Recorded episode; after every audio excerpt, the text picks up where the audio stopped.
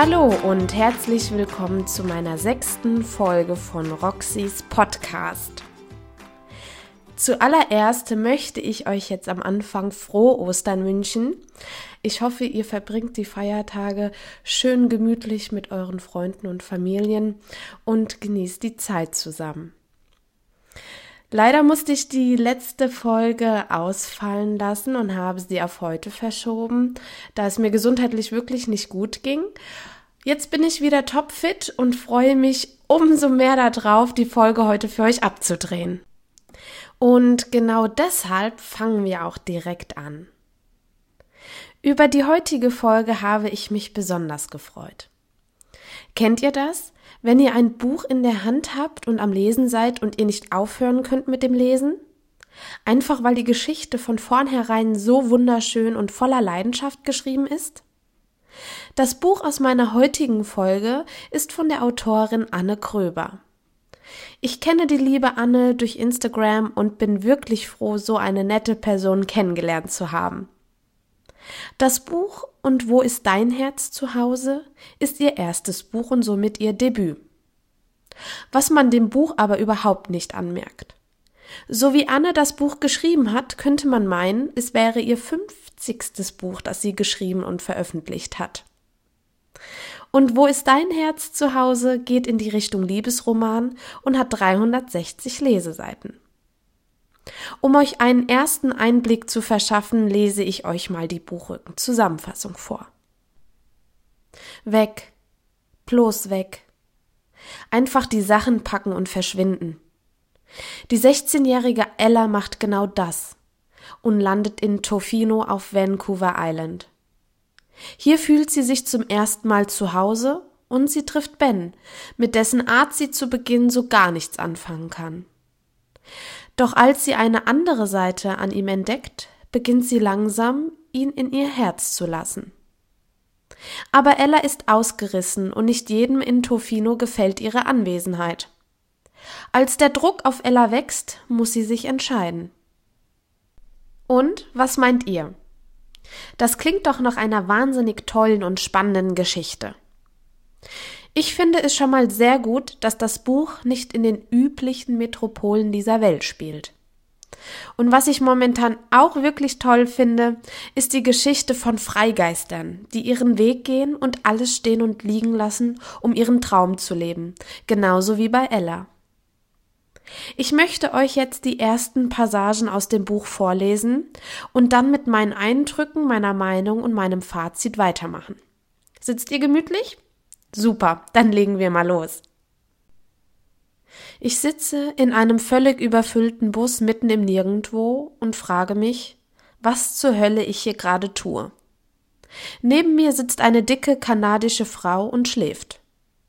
Ihr Kopf sinkt immer mehr zur Seite herüber, und ich ekle mich jetzt schon vor dem warmen Atem, den ich gleich spüren werde. Vor zwei Jahren saß ich schon mal in so einem Bus.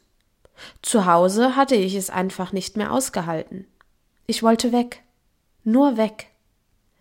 Also packte ich meine Sachen und ging. Über Umwege landete ich in Victoria auf Vancouver Island, setzte mich in einen Greyhound-Bus und fuhr nach Tofino. Dort erwartete mich das größte Abenteuer meines Lebens. Und Ben. Seinetwegen bin ich hier. Seinetwegen fahre ich nach Tofino. Seinetwegen sitze ich in diesem Bus. Ich hatte in Tofino die Zeit meines Lebens. Ich habe gelacht und geweint und fühlte mich so frei wie noch nie in meinem Leben. Und ich habe geschrieben, immer und überall. Mir hat mal jemand gesagt, die besten Geschichten sind die, die einen selbst betreffen. Das ist alles, was zählt. Mein Name ist Ella. Ich bin 18 Jahre alt und dies ist meine Geschichte. Das ist nicht dein Ernst. Das ist sogar mein voller Ernst. Der Plan steht. Darüber gibt es keine Diskussion. Natürlich, wie immer. Es gab keine Diskussion. Vollendete Tatsachen, das war es, was ich kannte vollendete Tatsachen und Streit. Meistens ging es dabei um Leistung, meine ungenügenden, nicht ausreichenden Leistungen, um in den Augen meiner Mutter zu bestehen. Gestern hatte ich die restlichen Noten erfahren, die in einer Woche auf meinem Zeugnis stehen würden, und war so dumm gewesen, sie meiner Mutter zu verraten, als sie danach fragte. Ich hätte lügen sollen. Ich hätte einfach lügen sollen. Das Schlimme daran, ich war versetzt. Ich hatte keinen Einser- oder Zweier-Durchschnitt, aber ich war versetzt. Meine Noten waren nur mittelmäßig. In einigen Fächern hatte ich sogar ganz schön zu kämpfen, und das war für meine Mutter nicht genug. Jetzt hatte sie den Plan gefasst, mich die letzten zwei Wochen der Sommerferien in einen Aufbaukurs vom Studienkreis zu stecken. Mit den Leistungen konnte ich schließlich kein Abi machen. Und wenn mein Abi nicht überragend wurde, was sollte dann erst aus mir werden? Und wie ich immer aussah, es war immer die gleiche Leier. Meine Mutter trug am liebsten Blusen, Blazer und auch mal einen Rock. Ich dagegen war immer in Jeans und T-Shirt gekleidet. Ich liebte meine Chucks, sie ihre Pumps. Und meine gewellten, dunkelbraunen Haare, die mir nicht ganz bis zur Schulter reichten und so sehr denen meines Vaters ähnelten, passten ihr überhaupt nicht. Wenn ich schon dabei bin, passte ihr auch nicht, dass ich recht groß und schlank war wie er. Seine sportliche Figur und seine dunklen Augen geerbt hatte, die ich nun schloss und seufzte. Diskutieren würde nichts nützen. In diesem Haus interessierte meine Meinung nicht. Ich wurde geduldet. Das allein war für meine Mutter Grund genug, mir immer wieder aufs Neue zu zeigen, wie dankbar ich ihr sein konnte. Schließlich bekam ich Verpflegung und einen Schlafplatz. Wer würde seiner Mutter da vor Dankbarkeit nicht um den Hals fallen? Ich für meinen Teil hatte das noch nie getan. Aber sie wurde nicht müde, meine Dankbarkeit immer wieder einzufordern. Eines ihrer Argumente war allerdings auch unumstößlich. Sie war bereit gewesen, mich aufzunehmen, nicht mein Vater. Ja, ich bin ein Scheidungskind. Und ja, meine Mutter bekam das alleinige Sorgerecht. Was meine Mutter allerdings grundsätzlich in ihrer auswendig gelernten Du hast mir so viel zu verdanken Predigt vergaß, war die Tatsache, dass mein Vater Reisejournalist war und seinen festen Wohnsitz Hamburg vielleicht für drei Monate im Jahr zu Gesicht bekam. Tja, und ich? Ich war noch in der Grundschule, als meine Eltern beschlossen, dass es nun an Vorwürfen genug war und sie die Scheidung einreichten. Ich war in der dritten Klasse. Dieser Tag hat sich förmlich in mein Gedächtnis gebrannt. Denn von da an hatte ich alleine mit meiner Mutter zu tun. Ich erinnere mich noch, dass es kurz nach den Sommerferien passierte, an einem Freitag. Ich kam gerade von der Schule nach Hause, durfte endlich alleine mit dem Fahrrad dorthin und wieder zurückfahren. Eilig hatte ich das Fahrrad in der Garage geparkt und war hineingelaufen um Papa voller Stolz zu erzählen, was ich Neues gelernt hatte. Als ich die gepackten Koffer im Flur sah, sank mir das Herz in die Hose. Ich wusste, dass mein Vater bald eine weitere seiner Reisen antreten musste, aber ich wusste nicht, dass die Zeit bereits wieder gekommen war. Ich weiß noch, dass ich mehr Koffer als sonst registrierte. Dann sah ich ihn im Treppenhaus. Er saß auf den Granitstufen und sah mich traurig an. Da erst bemerkte ich meine Mutter, die mit verschränkten Armen hinter ihm auf dem Treppenabsatz stand. Demonstrativ warf sie einen Blick auf ihre Uhr, als ich sie ansah. Da wusste ich, dass sie nur auf mich gewartet hatten. Mein Vater ergriff als erster das Wort. Ella, Süße, es ist wieder soweit. Ich habe einen Auftrag in Toronto für ein paar Wochen. Mein Flieger geht in drei Stunden. Zeit Abschied zu nehmen. Meine Mutter räusperte sich im Hintergrund, woraufhin mein Vater ihr einen flüchtigen Blick zuwarf. Ich hielt die Luft an, darauf gefasst, dass etwas Schlimmes auf mich zukam. Da ist noch etwas, begann er, ohne mich anzusehen. Da wusste ich es. Die vielen Koffer, mein schuldbewusster Vater, meine fordernde, fast schadenfrohe Mutter. All das formte sich zu einem erschreckenden Bild zusammen. Ein riesiger Frosch setzte sich in meinem Hals fest. Du kommst nicht wieder, flüsterte ich. Mein Vater schüttelte traurig den Kopf. Tränen stiegen mir in die Augen. Kann ich nicht mit dir kommen? Er seufzte. Du musst doch in die Schule, Ella. Außerdem muss ich den ganzen Tag arbeiten. Wer sollte sich denn um dich kümmern? Mama muss auch den ganzen Tag arbeiten. Du kannst mir doch ein Kindermädchen besorgen. Ich bin auch ganz lieb und mach keinen Ärger, versprochen. Dicke Tränen kullerten mir übers Gesicht, doch er ließ sich nicht erweichen. Ach, Ella, seufzte er nur und nahm mich in den Arm. Es geht einfach nicht, das verstehst du noch nicht. Das Totschlagargument. Erwachsene waren ganz groß darin, wenn sie in Erklärungsnöte gerieten. Seitdem besuchte ich meinen Vater ab und zu. Wir meldeten uns und auch in seltenen Fällen telefonierten wir. Aber so richtig eng war unser Verhältnis nicht mehr. Dafür bekam er einfach zu wenig von meinem Leben mit. Die Verantwortung hatte er ja praktischerweise von sich geschoben. Nur in den Ferien besuchte ich ihn ab und zu, auch wenn er auf Reisen war. So wie in diesem Jahr. Kurz nach der Trennung kam meine Mutter mit Bernd zusammen. Er hatte alles, was mein Vater nicht hatte. Er war bodenständig, zuverlässig, solide, langweilig, steif und farblos. Und er war einer der Partner aus der Kanzlei, in der meine Mutter seit Jahren erfolgreich als Anwältin arbeitete. Ich weiß nicht, mit wie vielen Kinder- und Au-pair-Mädchen ich seit ihm zu tun hatte, aber es waren einige. Irgendwann zog Bernd bei uns ein, die Hochzeit folgte und ein paar Jahre später wurde Lilly geboren. Ein verzogenes kleines Biest, aber einer der wenigen Lichtblicke in meinem trauten Heim. Von Anfang an schloss sie mich ohne Wenn und Aber in ihr Herz. Offensichtlich wurde ihr schnell klar, dass ich im Buhlen um die Liebe ihrer Eltern keine ernstzunehmende Konkurrenz war. Noch dazu konnte es mit Sicherheit nicht schaden, dass ich über ein gewisses Maß an Kreativität verfügte, um mir bei Bedarf entweder Prinzessinnen oder aufregende Abenteuergeschichten auszudenken. Da saß ich also nun in unserer grauen Hightech-Küche mit den grauen Fliesen und der weißen Tapete an unserem streifenfreien Glastisch, an dem ich noch niemals Geschichten geschrieben hatte und sagte das Einzige, was mir in den Sinn kam. Zum Schreiben brauche ich keinen guten Abschluss.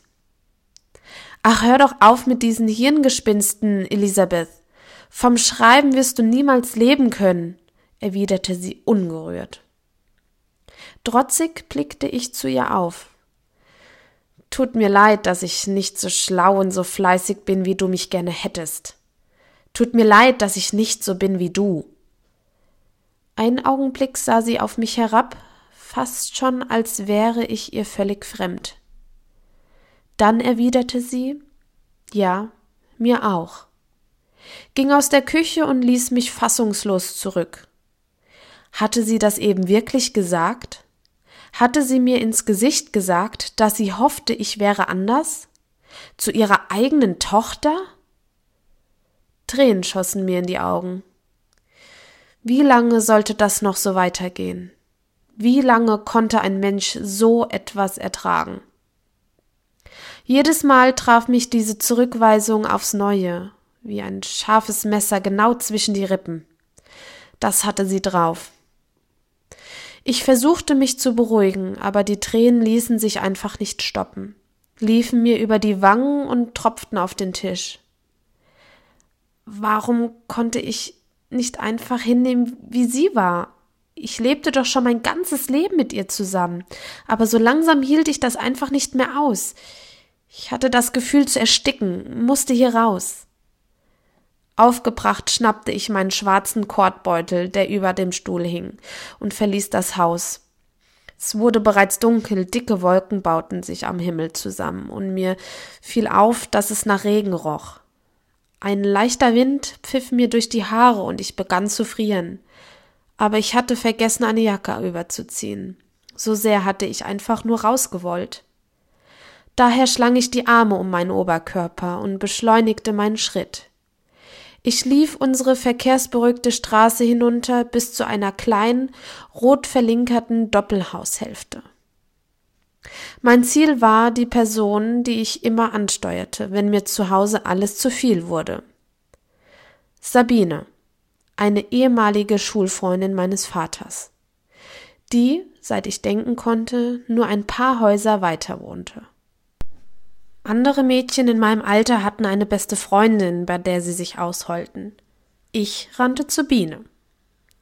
Was für ein Armutszeugnis. Biene war Single und hatte keine Kinder, was mir ein Rätsel war, weil sie die liebenswerteste Person war, die ich kannte. Insgeheim vermutete ich, dass sie seit Jahren heimlich in meinen Vater verliebt war, auch wenn sie das niemals zugegeben hätte. Mittlerweile war ich schon länger nicht mehr bei Biene gewesen, weil ich in letzter Zeit vieles mit mir selbst ausmachte. Aber mit den verletzenden Worten meiner Mutter im Kopf war es wieder einmal Bienezeit. Bei dem Gedanken daran, was meine Mutter mir an den Kopf geworfen hatte, traten mir erneut Tränen die Augen. Ich hoffte, Biene würde mich aufmuntern und mir zuhören, so wie sonst auch. Deshalb folgte ich dem kleinen geschwungenen Pfad durch ihr Vorgarten, der wild mit den buntesten Blumen bepflanzt war, hin zu ihrer blauen Haustür aus Holz und klingelte. Es dauerte nicht lange, bis mir geöffnet wurde. Ella, rief Biene überrascht aus.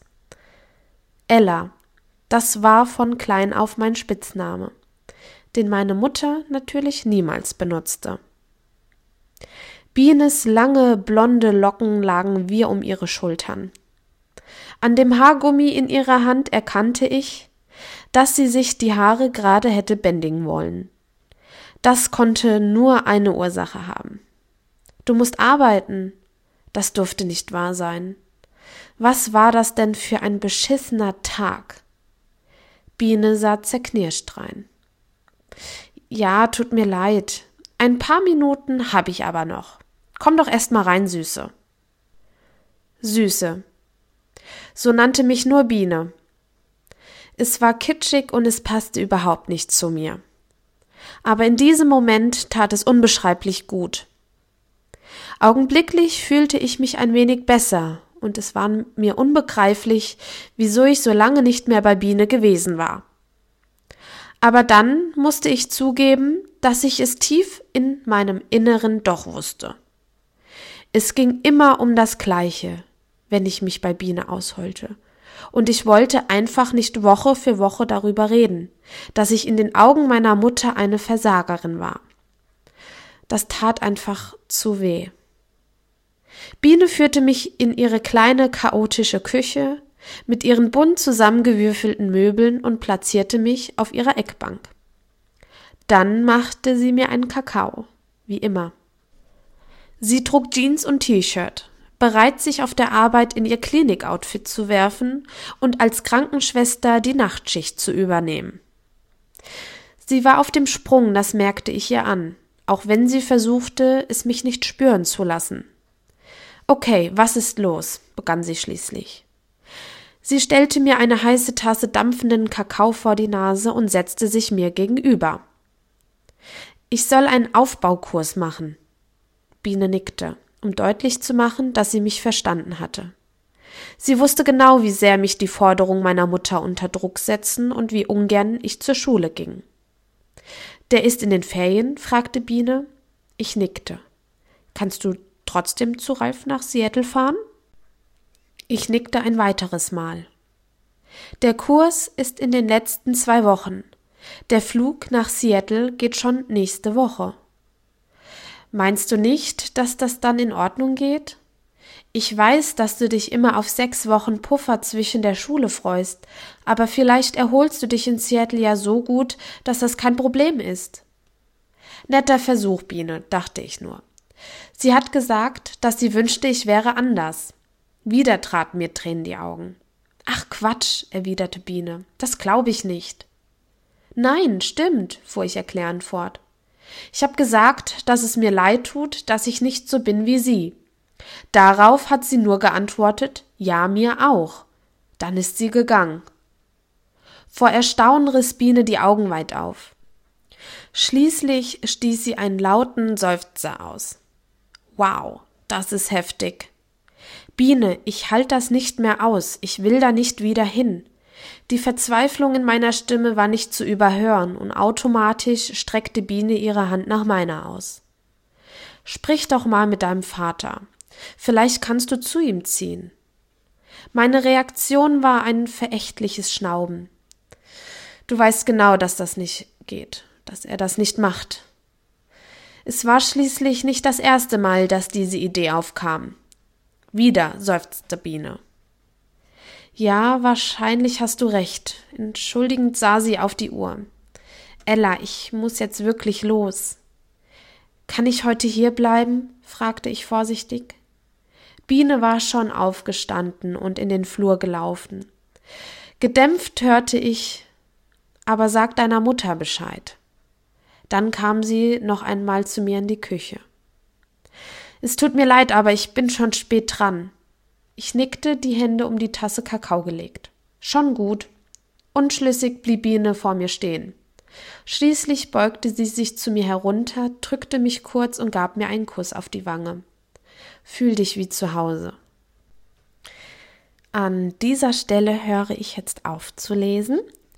Ich finde es genau richtig, hier den Spannungsbogen für euch aufrecht zu erhalten. Wenn ihr wissen möchtet, wie Ella sich jetzt weiter verhält, ob sie ihrer Mutter Bescheid gibt, wie sie dann nach Tofino kommt, kann ich es euch nur ans Herz legen, das Buch weiterzulesen und die Geschichte von Ella weiter zu verfolgen. Ähm, ihr werdet nicht enttäuscht werden. Es ist wirklich eine so, so schöne Geschichte und die Geschichte an sich ist wirklich extrem schön aufgebaut und lässt sich super flüssig lesen. Kommen wir als nächstes zur Autorin der heutigen Folge. Anne Kröber, geboren 1982, ist Deutsch- und Mathematiklehrerin. Sie ist großer Kanada-Fan und hat sich nach ihrem Studium ein Traum erfüllt und ist durch Kanada gereist. Auf Vancouver Island verliebt sie sich schließlich in Tofino und macht diesen Ort zu dem Schauplatz von Und wo ist dein Herz zu Hause? Alleine diese Tatsache, dass eine Verbindung zwischen der Autorin und dem Ort des Geschehens herrscht, finde ich super schön und macht alles noch viel lebendiger. Das Buch bekommt ihr im Taschenbuchformat mit, wie bereits erwähnt, 360 Leseseiten für 11,99 und als Kindle-Edition aktuell für 4,99. Ich wurde die letzte Zeit des Öfteren angeschrieben und gebeten, die aktuellen Kindle-Preise mit einzubeziehen. Natürlich komme ich euren Vorschlägen und Bitten sofort nach und setze diese dann auch direkt um. Ich freue mich, wie bereits schon so oft erwähnt, wie sehr mich eure Tipps und Verbesserungsvorschläge einfach immer weiter voranbringen. Und deshalb ähm, Scheut euch nicht und schreibt mir weiterhin gerne Anregungen und Tipps. Ich freue mich wirklich sehr darüber. Kommen wir jetzt zu meinem Fazit. Und wo ist dein Herz zu Hause? ist ein Buch voller Hoffnung. Ella hat es mir von vornherein angetan. Sie hat einen unbeschreiblich schönen und starken Charakter, den man sich in gewissen Dingen zum Beispiel nehmen sollte. Das Buch zeigt, was man mit seiner eigenen Willenskraft erreicht und wie stark man sein kann. Die Gegend, in der das Buch spielt, ist so schön beschrieben, einfach mit so viel Liebe zum Detail, dass man selber mal dorthin möchte. Hier merkt man, wie sehr Anne Gröber mit Tofino verbunden ist. Ich möchte nicht spoilern und kann letztendlich sagen, dieses Buch regt sehr viel zum Nachdenken an. Anne hat mit diesem Buch einfach alles richtig gemacht. Ich konnte es schön flüssig lesen, in einem Zug, und ich bekam einfach nicht genug. Ich denke, ich werde bald mal nach Kanada reisen müssen. Besucht die liebe Anne doch mal auf ihrem Instagram-Profil. Dort heißt sie Anne Kröber mit OE 648, alles zusammengeschrieben und bleibt somit auf dem Laufenden, was ihre bevorstehenden Projekte so betrifft. Und somit sind wir auch schon wieder am Ende meiner heutigen Folge. Ich habe mich wirklich sehr darüber gefreut, das Buch von Anne vorstellen zu können und hoffe, euch packt die Geschichte von Ella genauso. Ich wünsche euch jetzt heute noch ein schönes Osterfest. Genießt den Feiertag morgen, schlaft schön aus, taucht nicht in zu viele Welten auf einmal ab und wir hören uns nächsten Sonntag. Bis dann!